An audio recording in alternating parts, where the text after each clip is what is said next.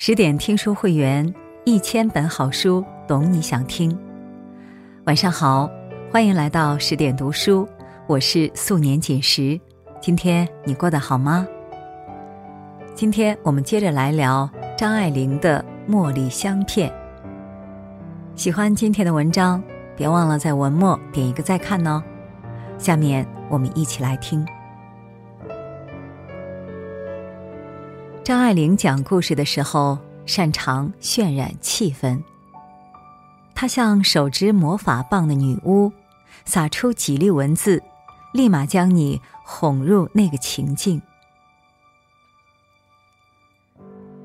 我给您沏的这一壶茉莉香片，也许是太苦了一点。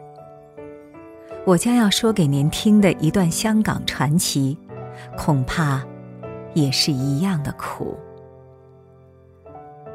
名为《茉莉香片》的故事，就在茶烟缭绕中展开了。这是一段婚姻留下的孽债，是无爱的原生家庭导致的悲剧，也是一个丧失自我的年轻人的传奇。茶苦，故事苦，人生皆苦。人生的启示，故事的韵味，又像茶的回甘。读这篇小说，像在看电影。山道蜿蜒，一辆徐行的公交车上，一捧杜鹃花伸出车窗，花光映着人脸，他就是主人公聂传庆。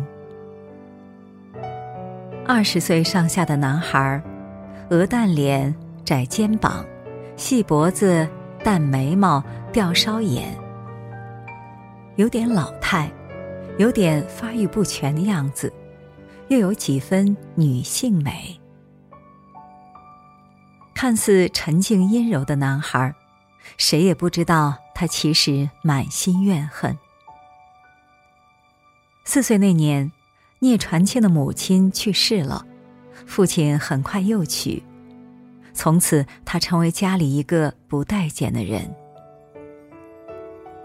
家里有一座大宅子，原本满院花木，可惜无人打理，枯的枯，死的死，很多被砍掉，变得满眼荒凉。院子里有网球场，然而并不打球，平时用来晾晒衣物，天气好的时候，家人在那里煮鸦片。天下继母大多好不到哪儿去，他常对聂传庆进行羞辱、讥笑、冷嘲热讽，把他当作笑料和出气筒。父亲是亲生的，然而对他更加刻毒。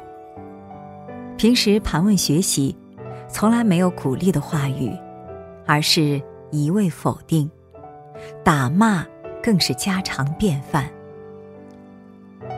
父亲骂聂传庆贼头鬼脑、畏畏缩缩、白痴一样，有时又骂他是猪狗东西，三分像人，七分像鬼，看着就来气。于是动手把儿子打到耳聋。一个人生在怎样的原生家庭，遇到怎样的父母，自己完全做不了主。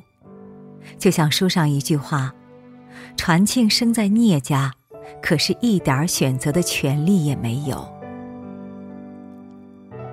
消极、病态，缺乏爱和阳光。生活在这样一个原生家庭的孩子，不可避免的成为自卑、懒惰，还显得忧郁的青年。在家里，他畏惧父亲憎恶佣人。”像耗子躲猫似的避开他们，走出去也不合群，遇到同学更会远远躲开。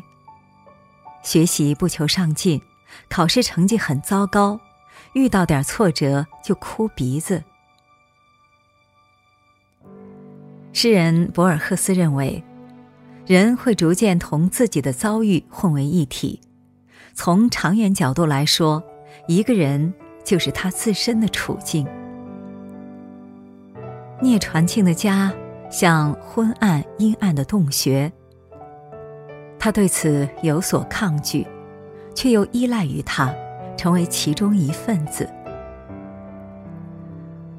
长大后，聂传庆借助零碎信息拼凑出母亲的过往，通过这些过往，让他略微了解自己。那无名的磨人的忧郁。他现在明白了，那就是爱。二十多年前的绝望的爱。聂传庆的血液里流淌着上一代人的爱恨情怨。爱一个人无需理由，恨一个人必然有因果。聂介臣恨死去的前妻，因为他从未爱过自己。张爱玲认为，名字与人的外貌品性打成一片，造成整体印象。为人取名是一种小规模的创造。聂传庆的母亲叫冯碧落。白居易的《长恨歌》有言：“上穷碧落下黄泉，两处茫茫皆不见。”这是作者赋予他的生命基调。冯家是守旧的人家，遗留男尊女卑的封建思想。冯碧落是心细如发的女子，又多愁善感。年轻时，她渴望进校读书，为此和表姊妹偷偷计划着。表妹们年纪小很多，父母对他们放纵些，最终得偿所愿，请来一个人补课。补课的人叫严子业，比他们年长，已在大学里念了两年书。冯碧落不愿放弃读书的梦想，偷偷去表妹家听课，在那里，他遇见了严子业。年轻人的爱恋无需开口话语，眉眼便能传情。严家上门说亲。碧落的老祖母趾高气昂，认定对方高攀了自家，回绝时还损了一下对方。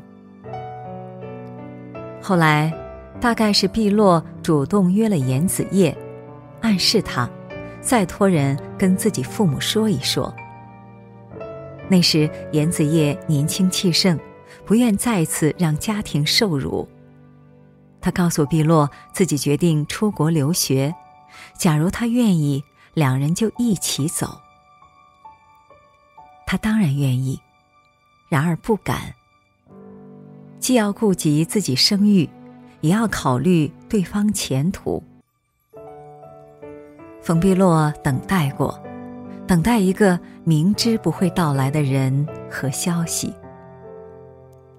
后来，她遵父母之命，嫁给自己不爱的聂介臣。生下聂传庆，没几年就死了。关于这个女人的结局，张爱玲用了精妙的笔触。她是绣在屏风上的鸟，异域的紫色缎子屏风上，织金云朵里的一只白鸟。年深月久了，羽毛暗了，没了，给虫蛀了。死也还死在屏风上。原本可以离开，追求想要的生活，然而他瞻前顾后，向陈旧的道德观念妥协，选择了牺牲自我。不能完全怪他，毕竟人是时代和文化的产物。谁都没有选择生在哪个时代、哪种家庭的权利，然而谁都有追求爱的自由。唯有独立勇敢的人才会明白这一点。死去的人，爱恨已结束；生下的人，生活才开始。在他母亲心里的一把刀，又在他心里搅动了。这是聂传庆的命，也是他父母无爱婚姻种下的因果。爱结善果，恨遗孽债。传奇之所以成为传奇，是因为巧合中还有巧合。聂传庆的文史老师恰恰是严子业，严子业的女儿严丹珠又偏偏是聂传庆的同学。他喜欢交朋友，包括聂传庆，只要遇到就会常缠上去问东问西。一个人的热情，在另一个人那里也许是自作多情。严丹珠这个傻白甜，看不到对方的内心。聂传庆讨厌健康漂亮的女孩子，他们会激起他的自卑。聂传庆厌恶冷漠的原生家庭，埋怨懦弱的母亲，倾慕博学的严子业，憎恨快乐的严丹珠。他责怪上一代的错误，又沉湎于幻想。如果母亲当年勇敢些，嫁给严子业。那他投胎时就逃脱了现在这个家庭，成为严子夜的孩子，那么他会比严丹珠更优秀。有一年圣诞夜，学校举办舞会，聂传庆去了。他独自在山路上走，咀嚼内心的冷暖酸苦。舞会散后，严丹珠又缠上来，请聂传庆送自己回家。过分的关切让聂传庆怀疑他爱上了自己。若是这样，他认为自己可以支配他，然后进行报复。可他想要的，并非报复，而是爱呀。假若丹珠真的爱上自己，他认为可以跟连家缔结婚姻，寻找迷失的自我。弥补缺失的亲情。路越走越黑，话越说越严重。言语导致的误会越来越深，两颗心的距离越来越远。人心似河，游移不定，一念成佛，一念又成魔。积压多年的幽怨。加上思想的混乱，人最容易失去理智。情绪激动下，聂传庆对严丹珠拳打脚踢，并且开始咒骂，咒骂不停，拳脚不停。无人的山路，人性的恶都成为隐秘的角落。丹珠没有死。隔两天开学，他还得在学校见到他，他跑不了。这是小说最后一句话。最后四个字，我想是一语双关，跑不掉法律的制裁，也跑不掉原生家庭的束缚。书上写道，他跟着父亲二十年，已经给制造成了一个精神上的残废。即使给了他自由，他也跑不了。跑不了，是因为自己没跑。人没有选择生的权利，但有追求爱的自由。聂传庆对爱孜孜以求，一边借幻想寻求慰藉，一边指望别人救赎，唯独没有勇气面对现实。通过改变自身去扭转命运。聂传庆和母亲一样，不是没有自由，而是放弃了自由。文学评论家夏志清认为，《茉莉香片》是一篇动人的故事，其中人物可能带着张爱玲弟弟张子静的影子。张子静小时候长得很美。却因为有一个比自己优秀的姐姐而感到压迫。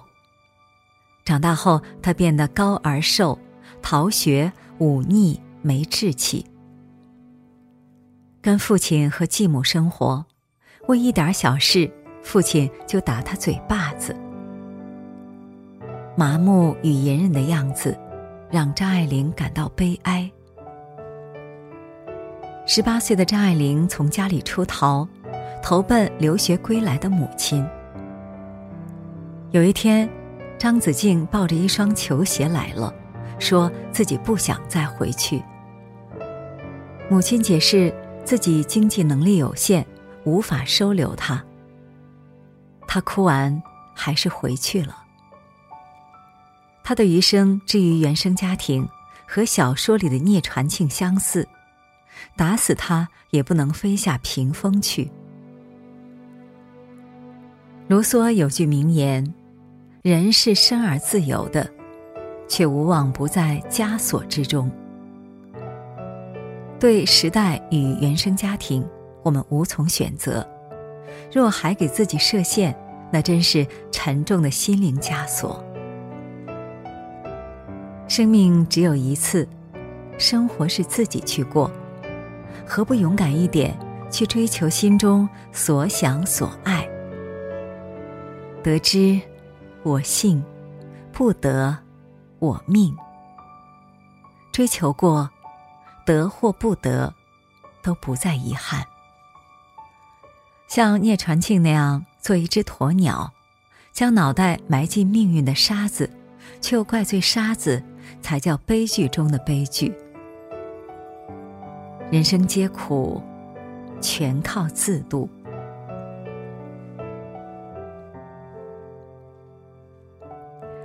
好啦，今天的文章我们就分享完了。更多美文，请继续关注十点读书，也欢迎把我们推荐给你的朋友和家人，让我们在阅读里遇见更好的自己。今晚就是这样，祝你晚安，做个好梦。